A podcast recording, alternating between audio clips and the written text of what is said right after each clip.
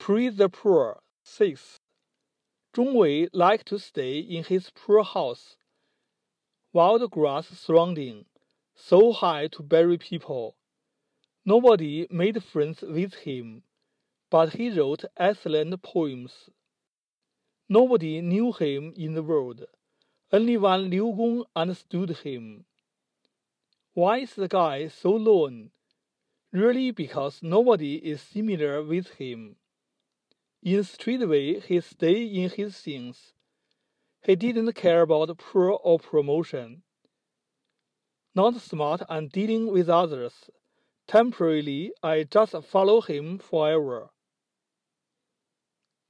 咏贫士六，仲蔚喜欢住在穷地方，斋院四周都是蒿草飞蓬，高的没人，没有任何人跟他交往。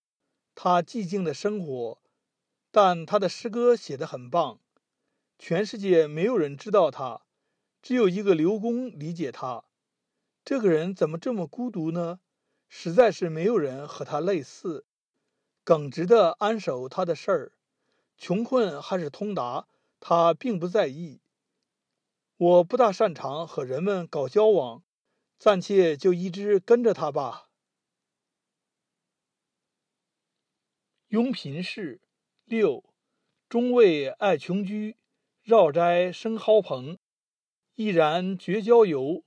赋诗颇能工，举世无知者，只有一刘公。